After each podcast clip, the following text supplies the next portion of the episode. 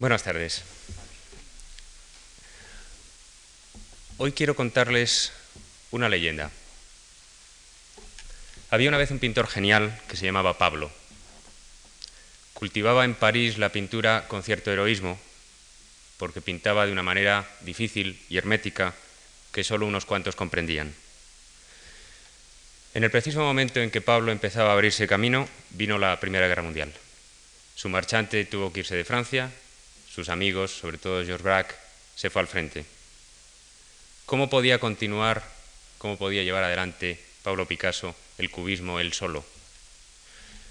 Entonces, en aquel momento, llamó a la puerta de Picasso un poeta mundano, sin escrúpulos, llamado Jean Cocteau, y con muchas zalemas y adulaciones se lo atrajo. Cocteau estaba vinculado al empresario de los ballets rusos, Sergei Diaghilev, desde su primera temporada parisiense de 1909. Había hecho libretos y diseños para los ballets de Diaghilev. En aquel momento, cuando Cocteau encontró a Picasso, preparaba con el músico Eric Satie un ballet para Diaghilev, un ballet que se titularía Parad, Parada.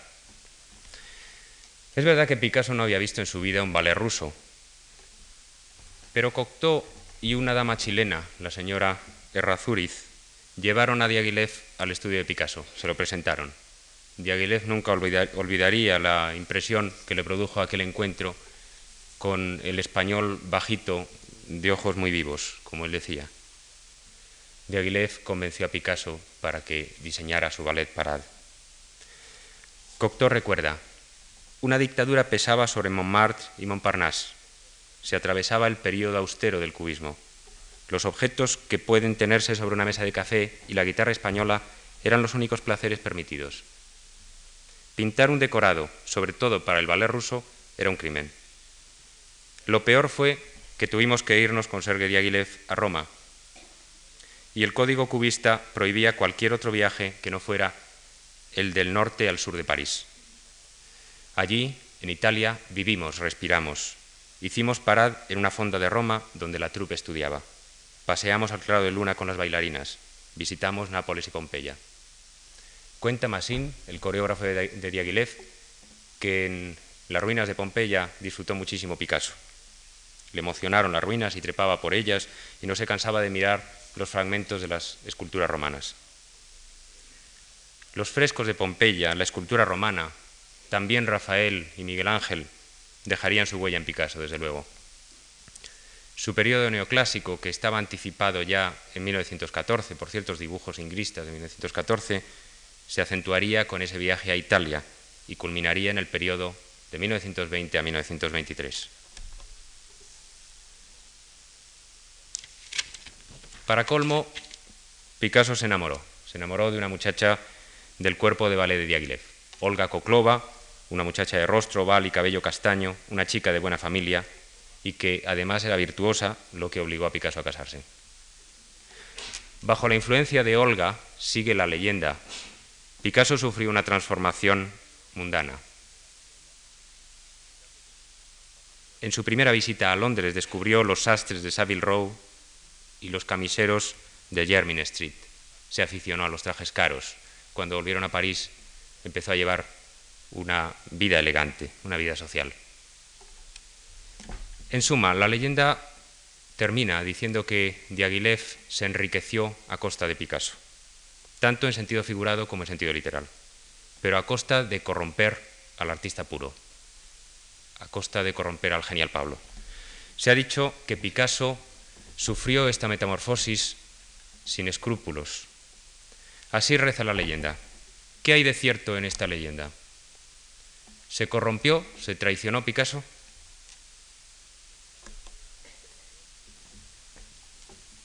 En sus bocetos para Parad, para el ballet Parad, mientras seguía cultivando en su pintura el cubismo, Picasso comenzó a trabajar en un lenguaje figurativo, en un lenguaje que no tenía nada que ver, aparentemente por lo menos, con las conquistas últimas de la pintura moderna. El primer encargo para Parad y lo primero que veían los espectadores cuando Parad se presentó era el telón gigantesco que Picasso había pintado. En ese telón que tenemos aquí tenemos en primer término algunos personajes que parecen saltimbanquis un torero, un arlequín, un hombre con sombrero, dos muchachas, un pierro. A la izquierda, una sílfide sobre un caballo, sobre un pegaso alado, un pegaso que amamanta a su potrillo. Y esa sílfide adiestra a un mono que está subido a una escalera pintada con rayas rojas, blancas y azules como las barberías. Hay una pelota azul en primer plano que va a anticipar algunos de los trajes del mismo ballet de parada. Se ha sugerido que en este telón retrató Picasso en clave a algunos de los amigos y colaboradores que participaron en el viaje a Italia y en la empresa de parada. En todo caso, la escena que representa el telón es, como verán ustedes, muy sentimental, muy nostálgica. La angustia puede ser vanguardista, pero la nostalgia de ninguna manera. Lo, sentimental resulta cursi. Quien mira hacia atrás de esta manera, por lo menos según el criterio vanguardista, está expuesto a convertirse en estatua de sal, como la mujer de Lot. Ahora bien, observen ustedes que los personajes de este telón están representados sobre un escenario, sobre un piso de tablas. Nuestra mirada, nuestra mirada, además, llega hasta esos personajes a través de una especie de bosque de cortinas. Las cortinas pintadas son a la vez un recurso típicamente teatral y configuran, por otra parte, un espacio casi cubista. Hay indicios de influencias cubistas en este telón sentimental. Y más allá, el paisaje con ruinas que se ve al fondo, que se ve en parte a través de un arco, ¿será un paisaje real o es más bien un telón dentro del escenario, un telón dentro del telón, un teatro dentro del teatro? Las tablas del suelo, las cortinas, el telón del fondo sugieren una distancia del artista respecto a su tema, como si el artista quisiera señalar que se trata de una ficción, de una mascarada, puro teatro, como si el artista quisiera que fuéramos conscientes de esto. ¿Qué puede decirse del estilo de este telón? A primera vista es de un ilusionismo encantador, quizá menos ingenuo que afectado. En todo caso, nada que ver con el cubismo. Parece un retorno a la visión sentimental de los altimbanquis que Picasso pintaba en su periodo rosa.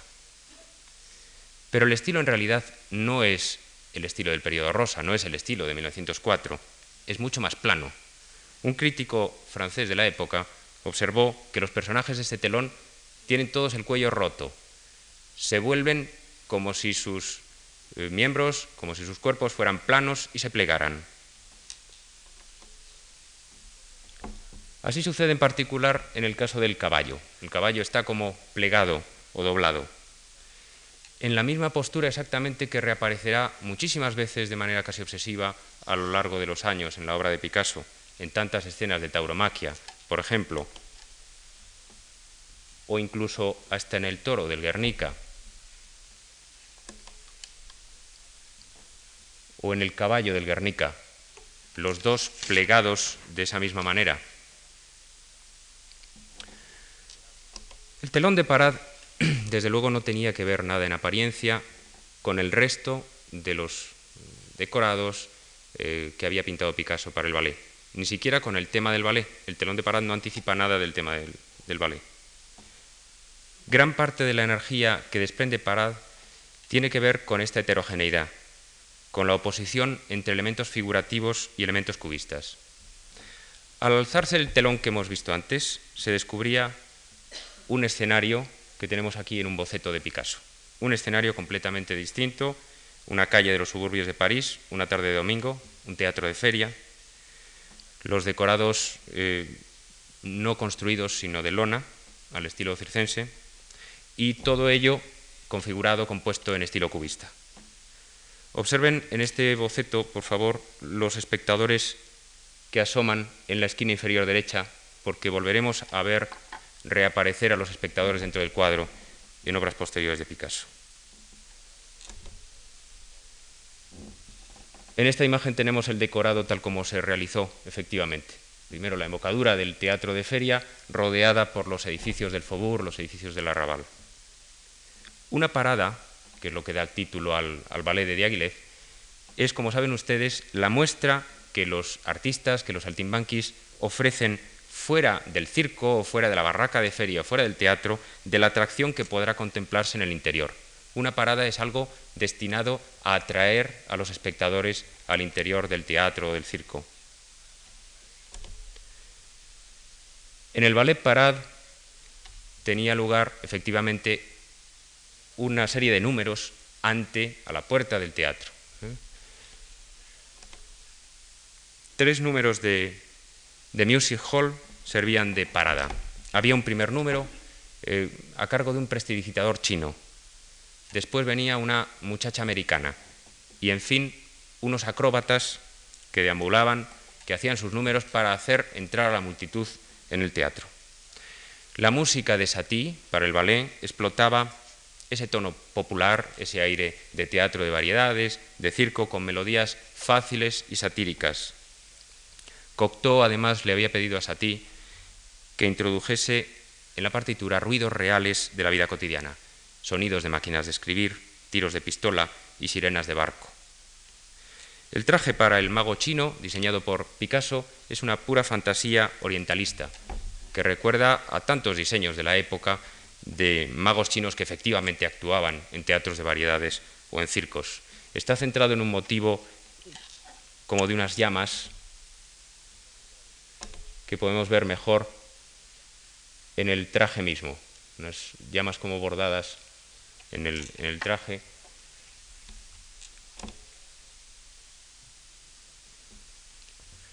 Massin tomó el, el papel ese del mago chino y salía a la escena, se tragaba un huevo, lo hacía aparecer sacándoselo de un pie, escupía fuego, caminaba por el escenario de manera espasmódica, etc. Otros de los artistas que participaban en la parada eran los acróbatas. En principio, la idea primitiva del, ballet era un solo acróbata, pero Massin estaba interesado en hacer una especie de parodia de Pas de y le pidió a Cocteau y a Picasso que hicieran dos acróbatas, eran una pareja. En los trajes de esos acróbatas, del acróbata masculino, tenemos aquí el, diseño de Picasso para el traje, en los trajes de esos acróbatas se advierte un eco de la pelota que aparecía, la pelota azul con espirales y estrellas que aparecía en el telón de parada. Los acróbatas salían a escena, hacían piruet, arabesque y fingían caminar sobre la cuerda floja. Aquí tenemos la acróbata femenina, también diseñada por Picasso. Los trajes del mago y de los acróbatas son, como verán ustedes, trajes decorativos, agradables, a base de ornamentos, sobre todo curvilíneos, eh, de formas flexibles, en espiral y de estrellas. El tercer personaje de la actuación de Parad era la muchacha americana. La muchacha americana corría, iba en bicicleta, bailaba un ragtime imitaba a Mary Pickford o la manera de andar de Charlie Chaplin en sus películas, le sucedían las cosas típicas que suceden en las películas mudas cómicas. Saltaba de un tren en marcha, cruzaba un río a nado, libraba un duelo a pistola y terminaba jugando en la arena a la orilla del mar. Su falda plisada y su chaqueta americana se compraron en unos almacenes, así que no tenían ningún misterio como vestuario. Pues bien, en el libreto original de Cocteau, estos tres artistas, el mago, los acróbatas, la muchacha americana, iban ofreciendo sus números y entre esos números, después de cada número, se oía una voz anónima que salía de un altavoz y que cantaba unas frases. Pero a pesar de estos detalles modernos, el libreto de Cocteau les pareció, tanto a Picasso como a Satie, demasiado sentimental, demasiado cursi, demasiado crepuscular pese a sus pretensiones modernas, como digo. Picasso entonces tuvo una idea y logró imponerla. Introdujo tres personajes nuevos, tres personajes completamente inéditos, imprevisibles. Los managers. Los managers son una suerte de directores de pista que anuncian el espectáculo, que entre los números de los artistas intentan hacer que el público entre a la sala. A Cocteau nunca le gustó la idea de los managers pero Satie y Diaghilev le convencieron de que lo aceptara. De manera que Picasso no tuvo en Parad simplemente el papel de diseñador escénico, sino que el libreto, y más aún la parte más original del libreto, es responsabilidad suya. Los managers estaban confeccionados con papier maché coloreado, madera, tela y chapa. Fue al parecer de Pero, un futurista italiano, quien ayudó a Picasso a construirlos. Los managers incorporan, asumen el principio de no separar la figura de su ambiente, de su entorno, de su paisaje. El personaje lleva pegado a la espalda su propio paisaje característico de su nacionalidad. De este modo, este es el manager francés, el primero de los tres managers. El manager francés lleva bigote, bigote de puntas retorcidas, eh, sombrero de copa, eh, una pechera almidonada, polainas, bastón y a la espalda los castaños de los bulevares parisienses. ¿eh? Está caracterizado como el perfecto hombre de mundo de la civilización parisiense.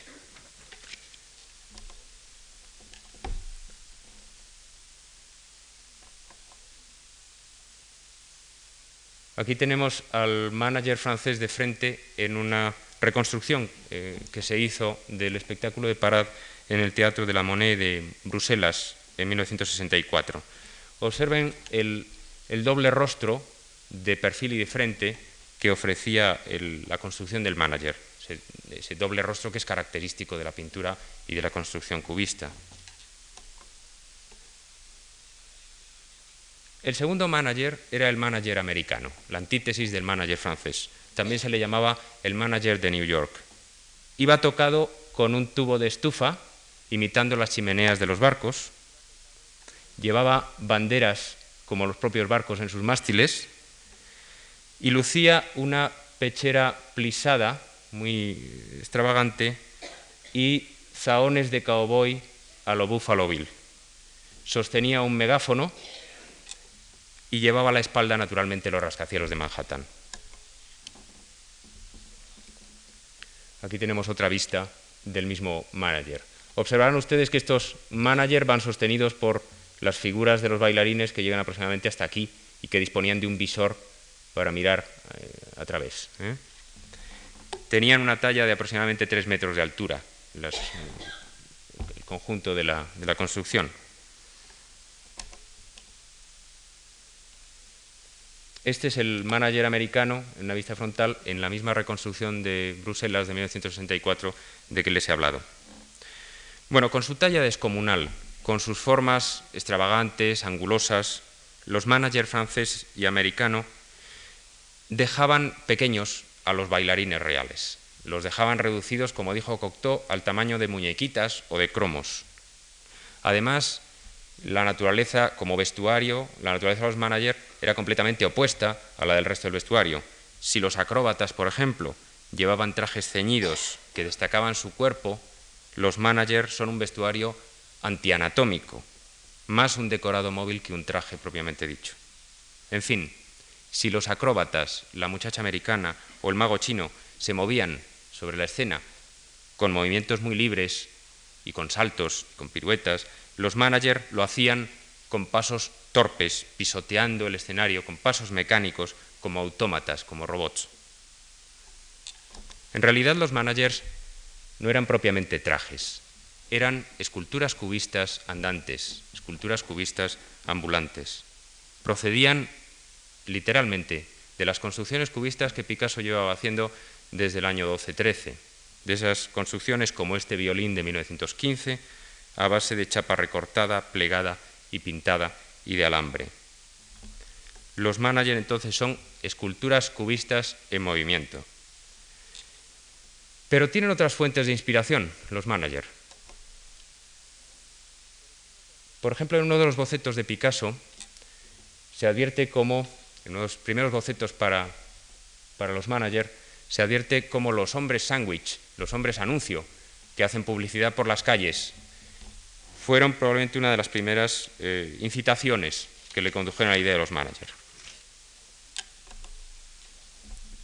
Otra inspiración de los managers, naturalmente, son los gigantes de las fiestas populares.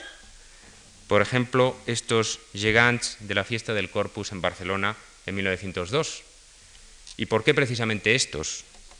Pues porque Picasso dibujó aquel mismo año. Bien, ya está. Bueno, pues les decía que precisamente esos gigants de 1902 fueron dibujados por Picasso aquel año de 1902 para el periódico El Liberal de Barcelona. Los tienen ahí, como asoman al, fondo, detrás de una figura que eh, recuerda algunas pinturas de periodo azul de, Picasso.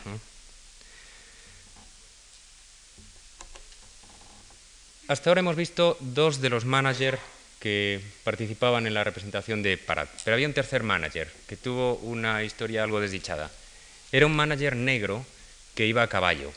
En principio la idea de Picasso era que ese manager negro, como los otros, fuera portado, fuera llevado por un, por un solo bailarín. Asoman por aquí las piernas. ¿eh? Como un montaje, como un dispositivo que llevara en torno a su cuerpo el bailarín, eh, donde el caballo fuera pues, flotando. Ahora,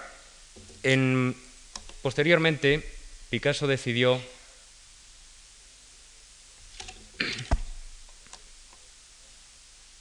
Picasso decidió eh, utilizar otro, otro, modo para configurar el caballo. Eh, dos personas, como sucede habitualmente en los caballos de circo, que organizan a veces los payasos, eh, dos personas, una junto a la otra, una llevando la parte delantera del caballo y la otra pegada a su tronco inclinada y todo presidido por esta especie de, máscara de evocaciones africanas. El tercer, mm, este caballo tenía que llevar encima un maniquí negro, un pelele, que durante los ensayos de la representación de Parad se caía constantemente, de forma que los responsables de Parad decidieron suprimir el pelele y el manager se convirtió simplemente en un caballo. Aquí lo tienen haciendo una especie de reverencia al, público. ¿no? El, manager caballo nos ofrece una tercera em, fuente de inspiración para los managers, aparte de las dos que hemos citado ya, aparte de los hombres sándwich y aparte de los eh, gigantes, de los gigantes de las fiestas populares. Me refiero a las máscaras africanas o a las máscaras primitivas en general bailables. Como saben ustedes, el arte de Picasso desde el año 7 había sido señalado como vinculado al arte africano o al arte no occidental llamado primitivo. Y algunos críticos habían observado que las eh, esculturas, por ejemplo, cubistas de Picasso, que tenían tantas semejanzas con las máscaras africanas, eran de todas formas distintas de ellas porque las esculturas africanas, en buena parte de los casos, están hechas para ser bailadas, para ser llevadas en el curso de un ritual.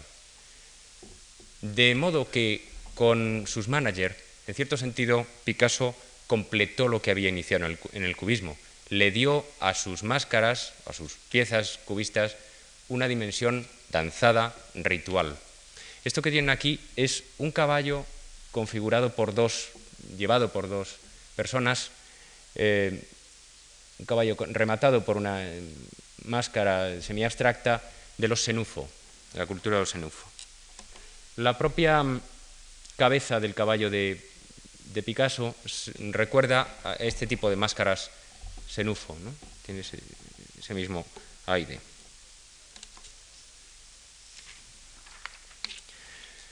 Me he detenido mucho a hablarles de Parad y no por azar.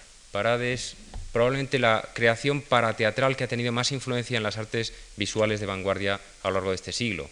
No hay mm, performance, diríamos, actuación, representación vanguardista a partir de Parad que no haya bebido de ella. Las representaciones Dada de los años 20, eh, las performances o las instalaciones surrealistas y así sucesivamente se han nutrido, han imitado hasta la saciedad los managers sobre todo de Parada. Parad tuvo una acogida relativamente escandalosa. Se ha exagerado el escándalo que provocó cuando se estrenó. Hubo alguna pitada, es cierto, pero hubo también muchos aplausos. La obra no fue del todo mal, acogida. Entre tanto, en aquella época, entre los años 1916 y 17, en el periodo de, de la preparación y del estreno de Parad, los ballets rusos viajaron por España en varias ocasiones. Y eso tuvo un papel en la introducción de nuevos temas en los ballets rusos, entre ellos los del ballet siguiente en el que colaboró Picasso, El sombrero de tres picos, que se estrenó en 1919. Bueno, durante los años 1916 y 17, Diaghilev, su coreógrafo Massin, Stravinsky, el propio Picasso y los Nijinsky, el famoso bailarín y su esposa, iban juntos a las corridas de toros, a los tablaos flamencos, se quedaban oyendo en los tablaos a los gitanos hasta la madrugada, y todo aquello les inspiró la idea de hacer un ballet sobre un tema español. En 1916, además, Manuel de Falla trabajaba en una partitura para la, pantomima de Gregorio Martínez Sierra, El corregidor y la molinera, basada en el sombrero de tres picos de Pedro Antonio de Alarcón. Y esa partitura, que fue oída en parte por los miembros, los colaboradores de los ballets rusos, la vieron representada después, al año siguiente, 1917, en el Teatro Novedades de Barcelona. Cuenta Masín que les entusiasmó, les entusiasmó la pieza de Falla, les entusiasmó la historia que era la historia de, como saben ustedes, de los intentos de un corregidor en el siglo XVIII de eh, seducir a, una, a, la esposa de un molinero, intentos que acababan en el ridículo con el, con el burlador burlado y escarmentado. Cuenta Masín que la partitura de Falla les encantó, con sus ritmos vibrantes, interpretada por once instrumentos de metal. Dice, nos pareció muy excitante y con su mezcla de violencia y de pasión se recordaba la danza, la música de las danzas populares locales. Diaghilev y Massin pensaron que tanto la historia como la música eran idóneas para montar un ballet español de duración completa y Falla se mostró muy dispuesto también a hacer todos los cambios necesarios para adaptar su música a ese ballet. Se pidió a Picasso la colaboración para el ballet. ¿Quién, sino Picasso, podía hacer un ballet español? El ballet se estrenaría en Londres, en el Alhambra Theatre, en julio de 1919. Massin, por cierto, tuvo que aprender de un bailarín indígena, de un bailarín flamenco, Félix Fernández, pasos como el zapateado. Y Félix Fernández, el pobre, se hizo muchas ilusiones y creyó que iba a llegar a ser una gran estrella de los ballets rusos. Cuando descubrió que no era así y que solo habían contado con él como maestro, como tal vez saben ustedes, se volvió, se volvió loco. Vamos a ver algunos de los muchísimos bocetos que hizo Picasso para el sombrero de tres picos, pintados casi, todo, casi todos en acuarela o gouache en muy pequeño formato, piezas de 20 por 20 o 20 por 30 centímetros. Esta es la primera de las maquetas que hizo Picasso para el decorado del sombrero de tres picos y es, como ven ustedes, un aparentemente ingenuo, sencillo paisaje serrano, un paisaje idílico, que es como el marco ideal para el relato de Heidi. la maqueta, sin embargo, tiene algo más de misterio. Como ven ustedes, está, eh, está hecho pegando fragmentos de papel, por ejemplo, el árbol o estas casas y la torre, pegando fragmentos de papel sobre el fondo. Eh, de ese modo, por una parte, Picasso recogía su experiencia del collage, indudablemente, y por otro, naturalmente, sugería la disposición de los bastidores en el teatro. Es decir, que Picasso estaba, bajo esta apariencia ingenua, haciendo un maridaje extraño entre los experimentos de superposición de planos del cubismo sintético y el procedimiento típico de representación del espacio tridimensional que hay en el teatro a base de bastidores recortados que representan árboles, casas, etcétera, en diferentes planos. De todas formas, e, esa idea de superposición del espacio no está todavía lo bastante desarrollada en esta primera maqueta. Observen ustedes que hay aquí abajo un puentecito, ¿no? Puentecito con aire inofensivo. Bueno, pues en la segunda de las maquetas, ese puente ha crecido hasta eh, ocupar eh, el espacio del, medio, de, de forma que el paisaje del fondo aparece enmarcado bajo los ojos del puente. Me interesa destacar cómo han crecido las casas del primer término, aparte de estos dos ojos del puente. Es, como si el paisaje hubiera disminuido en aras del marco, como si a Picasso le hubiera interesado multiplicar los procedimientos de enmarcamiento del, paisaje, eh, ese serrano, ¿no? el paisaje montañoso de una aldea. El uso de este puente estaba anticipado es posible que sea un eco de una famosa pintura protocubista de 1909, Paisaje con puente. Pero en todo caso, en la pintura cubista el, puente no tenía esa abertura espacial a lo que hay detrás, esa abertura a un fondo eh, lejano. En, un boceto, en el boceto siguiente de El sombrero de tres picos, advertimos que el puente de tres ojos de antes, de dos ojos de antes, se ha desarrollado en un gran arco, mientras que reaparece el, el pequeño elemento de antes, del principio, el pequeño puentecillo. Seguimos teniendo un desarrollo, una hipertrofia de los elementos que marcan el paisaje. Observen ustedes que con respecto a la primera maqueta se ha reducido propiamente lo que es paisaje a esto, el cielo nocturno, tachonado de estrellas, con unas montañas, figuras, unas casas, eh, y todo lo demás es marco. En la tercera maqueta, la definitiva, este, este fue el decorado, esta es la maqueta para el decorado que efectivamente se puso en Parad. El carácter de marco del puente es todavía más palmario, además el puente está como unido a esas casas, todo forma un, un solo bloque, diríamos. Casi todo entonces es marco, las casas, el puente y el paisaje, como decía antes, apenas una pequeña parte, con el trozo de cielo nocturno sobre todo, que inspiraba tanto a Picasso. Polunin, que era el pintor que ejecutaba estos decorados para los ballets de Diaghilev, se quedó asombrado ante la simplicidad extraordinaria de este decorado de Picasso.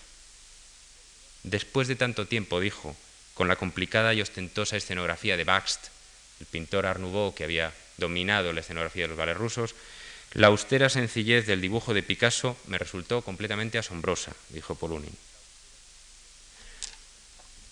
Ahora vamos a ver el proyecto de telón para el mismo ballet, para el sombrero de tres picos. En el boceto para el, telón aparece de nuevo el recurso que ya hemos visto en el decorado. En lugar de las arcadas del puente, se trata de las arcadas de una plaza de toros, ¿eh? las tribunas de, una plaza de toros desde donde se eh, contempla el coso, el ruedo. Todavía falta la acción y los personajes, la plaza y el primer término están vacíos. En el estudio definitivo para el telón, así es como sería el telón definitivo, este es un boceto al óleo, hay en primer plano un grupo formado por un hombre, em, cuatro mujeres y un muchacho que vende fruta. Mm, en la, en la arena se ve el final de una corrida donde el toro muerto es eh, retirado por las mulas. El caso es que lo interesante es que Picasso ha introducido en el telón al espectador en su propio tema. Es decir, así como el espectador del sombrero de tres picos miraba a la representación, así estos personajes miran a la, arena. Y de nuevo hay un proceso como de enmarcamiento ¿eh? por el cual esa esa representación, esa representación al cuadrado, está vista a través de, unas aberturas, de las arcadas que hemos visto aparecer antes.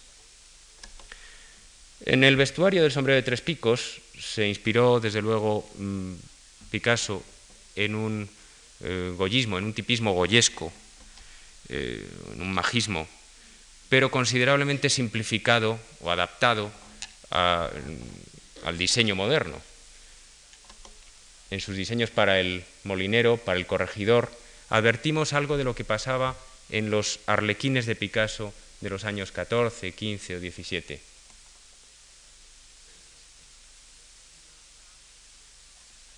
Sucede en estos, en estos vestuarios como sucedía, por ejemplo, en este arlequín de 1915, donde utilizaba eh, Picasso el, el damero decorativo del traje de arlequín como una especie de retícula cubista, como un medio ligado a la estructura de sus cuadros cubistas, simplificado, desde luego, de manera eh, pues casi abstracta. Eh, sobre este cuadro ha observado John Richardson, el biógrafo de Picasso, que es una suerte de autorretrato del artista y que además el arlequín eh, sostiene un panel donde se adivina un perfil picasiano, perfil que reaparecerá en otras pinturas posteriores. Este es otro, arlequín, esta vez de 1917, donde también advertimos esa combinación, esa fusión de la, de la decoración agradable del vestuario con los procedimientos más austeros aprendidos por Picasso en su, disciplina cubista, en su aprendizaje cubista. El sombrero de tres picos provocó, desde luego, en Londres una epidemia de hispanomanía. Todo el mundo quería aprender baile español, se llenó Londres de academias de baile español, pero debemos reflexionar sobre hasta qué punto el sombrero de tres picos, o mejor, los diseños de Picasso para el sombrero de, tres picos, asumían realmente ese tipismo. Debemos reflexionar sobre la distancia que Picasso introduce entre los motivos típicos españoles y sus propias imágenes. Vamos a seguir hablando de ello. En todo caso, los arlequines, esto nos conducen directamente a la siguiente etapa. Los arlequines, como saben ustedes, son un tema de la comedia del arte, de esa forma del teatro popular tradicional en Italia y sobre todo en Nápoles. Y precisamente con la comedia del arte tiene que ver la siguiente producción de Diaghilev para la cual trabajó Picasso, la tercera, Pulcinella. Pulcinella, que como saben ustedes, significa polichinela, una producción de 1920. Cuando Diaghilev y su compañía se encontraban en Nápoles en 1917, ensayando Parad, Massin asistió en la calle a una representación que hacía un famoso pulcinella, un famoso polichinela napolitano llamado Antonio Petito. Massin ya conocía la comedia del arte por un viaje anterior a Italia en 1914. Le fascinó más, habló con el actor, luego se dedicó a buscar en las bibliotecas públicas los textos de esas viejas comedias y llevó a Stravinsky, a Picasso, en Nápoles algunas representaciones de este estilo, de la comedia del arte, de los polichinelas, eh, que son eh, representaciones muy audaces y a veces chocarreras, con muchos, muchos tacos y, gestos obscenos, y con una anécdota habitualmente muy simple, que es una anécdota pues, de enamoramientos, de golpes y de enmascaramientos y, y con final feliz. La historia que se cuenta en el ballet Pulcinella es la historia de unas jovencitas napolitanas, de sus galanes, Florindo y Cabielo, de Polichinela y su amada, la joven campesina Pimpinela, y se cuenta una historia de amores, de enredos, de equívocos, de disfraces, de muchos palos, de muertes fingidas, y finalmente hay un, happy ending, ¿no? un buen término. Massin, el coreógrafo de Diaghilev, compró a un viejo actor italiano una máscara tradicional de Pulcinella, una máscara de las que utilizaban los polichinelas napolitanos, con una grandísima nariz, una prominente nariz y, y un rostro plano en el cual uno de los lados sonríe y el otro está triste. Picasso, con su característico mm, ingenio y su capacidad de improvisación, convirtió esa máscara tradicional de Pulcinella, de Polichinella, en una construcción muy ligada a su, a su escultura cubista. Observarán ustedes que esta máscara de Picasso, que se parece mucho a las máscaras originales eh, de Polichinelas, tiene la misma constitución, la misma configuración, esa de un rostro de frente y un rostro de perfil que hemos visto ya en los managers y que es constante tanto en la pintura como en, las construcciones cubistas de años anteriores. ¿eh? Así que Picasso, como en casos anteriores, como en el caso de los managers o como en el caso eh, de El sombrero de tres picos, estaba reinterpretando motivos folclóricos tradicionales de acuerdo con un lenguaje plástico completamente moderno. Ese es el primer boceto de decorado que hizo Picasso para Pulcinella. Los primeros estudios de Picasso para Pulcinella, para el decorado de Pulcinella, se basan casi obsesivamente en una idea, en la idea del teatro dentro del teatro. Observarán ustedes en esta maqueta qué pequeña parte de la superficie del decorado estaba destinada propiamente a paisaje. Eh, esto era una vista de la bahía de Nápoles, con las barcas, la luna y las casas, pero la mayor parte del decorado estaba ocupado por la representación del teatro donde se representaría la farsa de Polichinela, los palcos, la orquesta, los cortinajes, todo esto eh, ocupa el primer plano, protagoniza verdaderamente el decorado. Aquí tenemos otro de los bocetos para el decorado. El paisaje se ha desarrollado como una especie de biombo, eh, con unas formas que ambiguamente sugieren, por una parte, la estructura cubista, la estructura de un cuadro cubista, y por otro lado, una representación en falsa perspectiva de las típicas en los decorados de teatro. ¿eh? Picasso de nuevo se las arregla para hacer coincidir, para reconciliar las estrictas necesidades del cubismo con los efectos teatrales más habituales. De nuevo, se trata, como ven, de un teatro. En sucesivos esbozos, en sucesivos bocetos, intentó Picasso, probó con diferentes clases de teatros, con teatros italianos tradicionales o con teatros modernos, con teatros franceses del siglo XIX, con teatros más o menos esplendorosos. Pero vean ustedes cómo la bóveda del teatro, el techo del teatro, los palcos, los cortinajes son, están constantemente presentes en, todos estos, eh, todas estas imágenes. Y el, paisaje mismo reducido a muy poca cosa. Pues bien, todos esos experimentos de teatro dentro del teatro, que eran los diseños para Pulcinella, no le gustaron nada de Aguilef. Cuando, cuando vio esos bocetos, le dijo a Picasso que no era aquello en absoluto. Hubo una muy fuerte discusión entre ellos, por lo que sabemos, y el impetuoso de Aguilef terminó tirando todos los dibujos al suelo, pisoteándolos y se marchó dando un portazo. Claro, después tuvo que sudar sangre para convencer a Picasso, que estaba profundamente ofendido, de que aceptara reconciliarse con él, de que aceptara hacerle un pulchinela de la comedia del arte, sin este artificio, sin esta distancia que desde luego implicaba el teatro dentro del teatro. Al final Picasso aceptó, casi a regañadientes diríamos, y redujo el decorado a la escena callejera de Nápoles, concebida al modo cubista,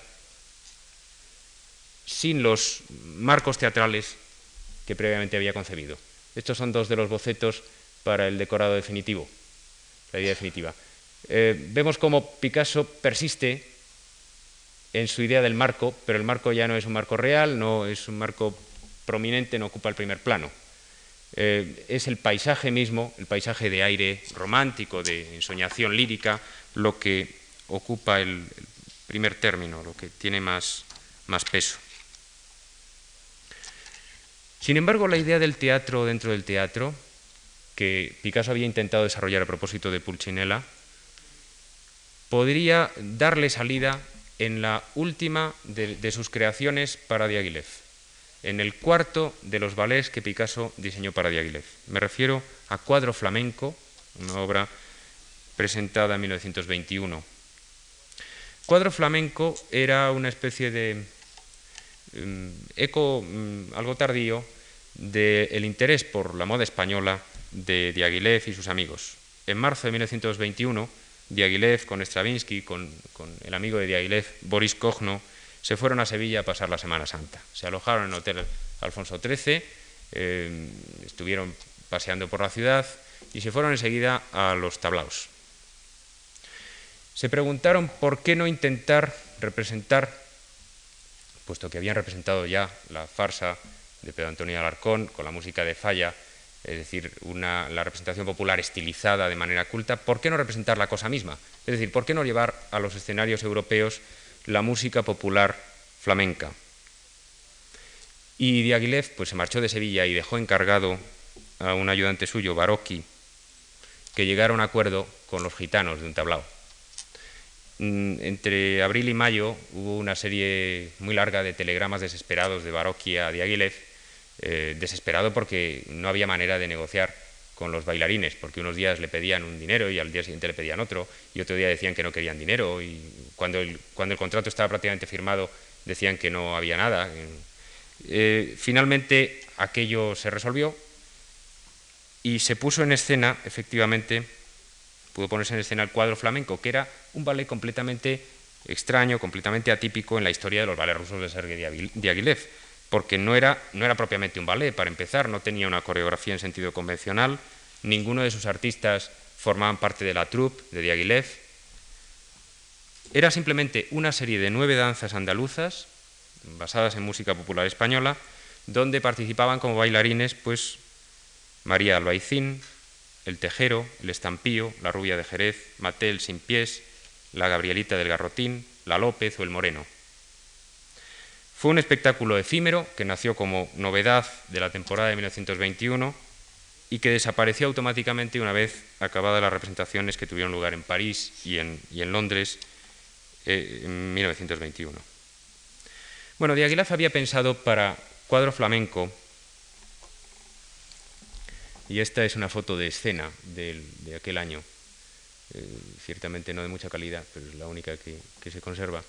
Diaghilev había pensado para el decorado de, cuadro flamenco en Juan Gris, puesto que también era español. Le había invitado a que decorara el, cuadro flamenco. Y Picasso aprobó su decisión. Diaghilev le escribió a Gris confirmando el encargo pero uno o dos días más tarde se encontró, cuando Diaghilev visitó a Picasso, con que Picasso había hecho todos los diseños ya de cuadro flamenco. Había hecho todos los dibujos.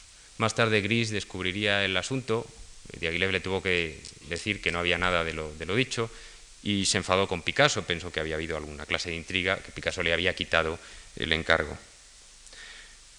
El decorado que Picasso propuso para cuadro flamenco era como les he dicho antes, una adaptación de los proyectos que Diaghilev había rechazado para Pulcinella, de la idea del teatro dentro del teatro. El decorado para cuadro flamenco es, como ven ustedes, la, fachada de un, teatro, como antes, pero más aún que en Pulcinella, lo que advertimos aquí es como una sucesión casi infinita de marcos encajados unos dentro de los otros. Este decorado es prácticamente solamente un conjunto de marcos metidos unos dentro de otros como las muñecas rusas, como las matrioscas. Por ejemplo, está ante todo, están ante todo estas pilastras acanaladas ¿no? Con la boca del escenario. Después viene el, eh, el techo con un marco a su vez, con una figura de la fama tocando la trompeta. Los palcos del proscenio, enmarcados a su vez, que son como escenas eh, a través de un marco. Y finalmente esto con las cortinas y, en fin, la naturaleza muerta, el cesto de flores enmarcado. ¿eh? O sea, que hay una eh, superposición, una reduplicación de cuatro o cinco marcos. Lo más interesante son los cuatro palcos del proscenio, esos que rodean al escenario. En esos palcos aparecen grupos de espectadores de etiqueta. Este de abajo a la izquierda es, como se ha advertido, no me lo invento yo, una parodia de un famoso cuadro impresionista, El palco de Renoir. El decorado para cuadro flamenco tiene entonces que ver no solamente con el teatro dentro del teatro, sino con la conciencia particular que es la conciencia de observar y de ser observado. Saben ustedes que Ramón Gómez de la Serna llamó a Picasso en 1936 el torero de la pintura.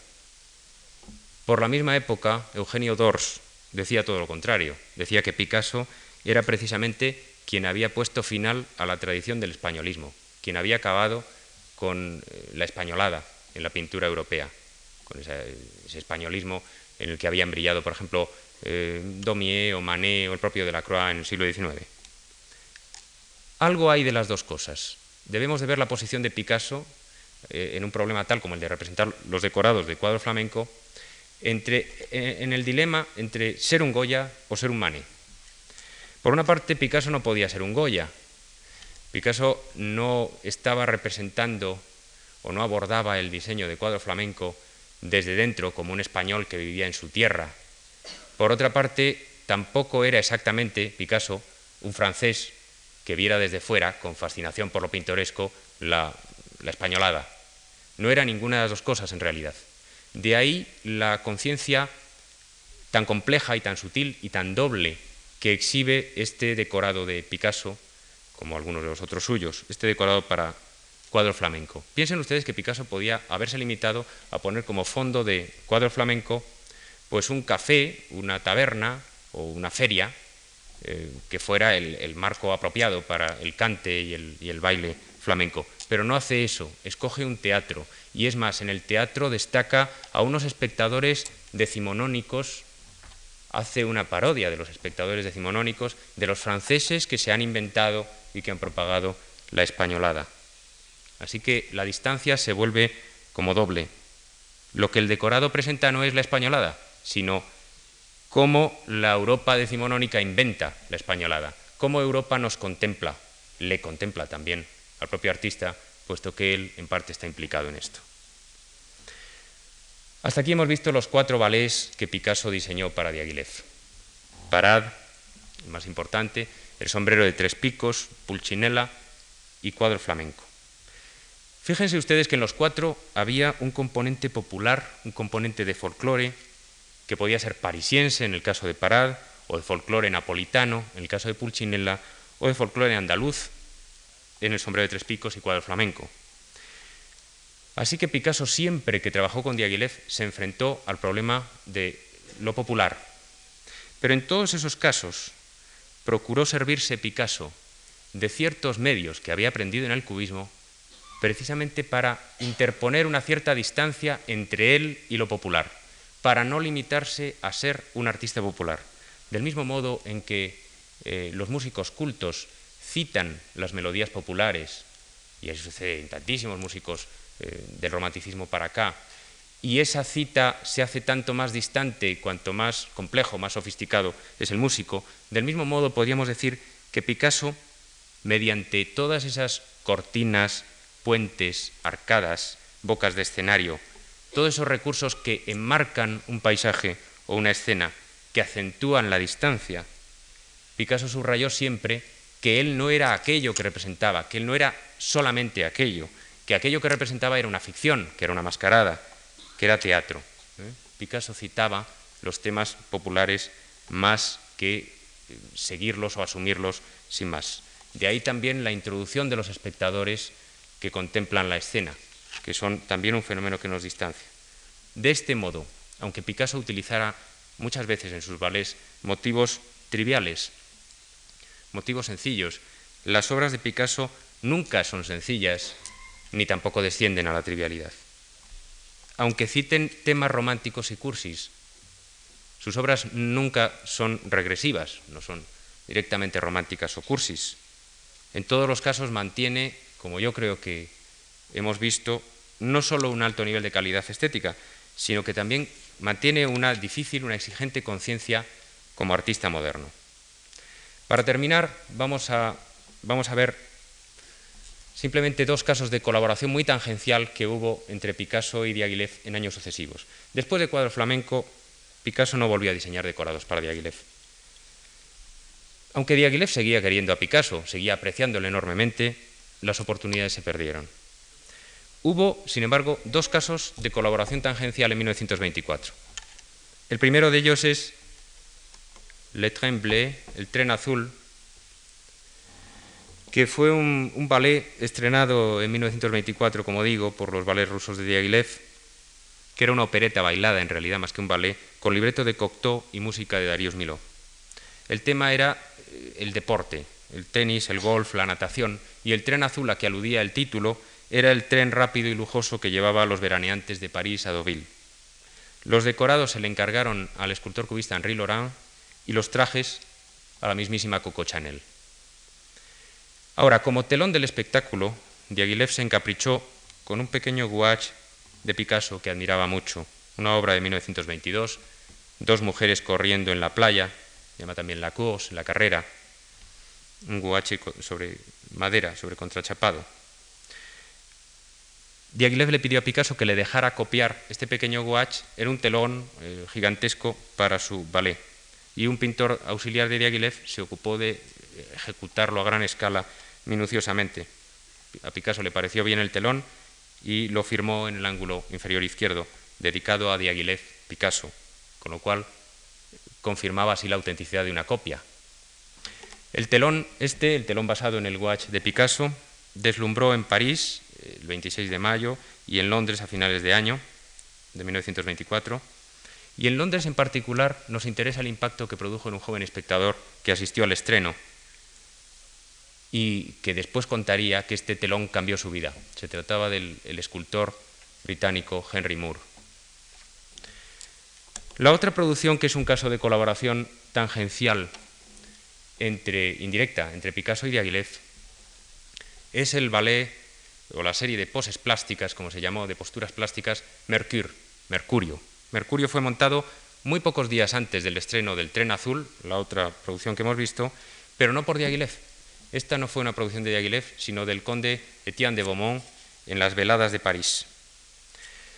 El espectáculo, que era, estaba basado en una especie de parodia de las historias, de los mitos de la antigüedad griega, no gustó a nadie, pero fascinó a Diaghilev, eh, que se sintió además muy envidioso de Beaumont, y se empeñó en que Beaumont le pasara eh, el libreto, la partitura y los propios decorados de Picasso para representar Mercure más adelante. Esto que tenemos aquí es el, el telón que hizo Picasso para la temporada, para toda la temporada de eh, las veladas de París en 1924.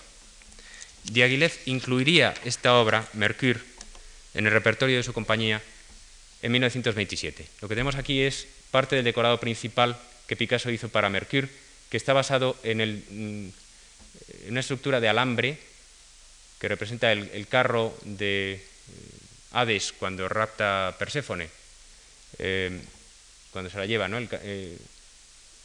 y está em, caracterizada por una disociación, como ven ustedes, como sucedía ya en el telón, una disociación muy manifiesta entre las zonas de color y, el dibujo. ¿eh? El dibujo es completamente independiente de las áreas de color. Aquí tenemos la misma escena, pero con los bailarines en la representación. En, en el telón de El tren azul y en Mercure se plasman, por eso los he traído, las dos líneas de desarrollo del arte de Picasso en la segunda mitad de los años 20, cuando Picasso deja ya atrás el neoclasicismo. Por una parte, el telón, la carrera de las dos mujeres gigantescas corriendo por la playa, eh, representa la línea de una mm, voluminosidad escultórica, monumental, que Picasso desarrollaría tanto en pintura como en escultura, y esta otra línea, la de Mercure, en cambio, representa la tendencia hacia un arte muy sutil, del arabesco, de la línea pura y refinada. Pero bien, esto es otra historia. Ahora, si me pregunto otra vez, como al principio, ¿se traicionó a sí mismo Picasso después de ver todo esto? Pues me parece ya que la pregunta carece de sentido. Muchas gracias.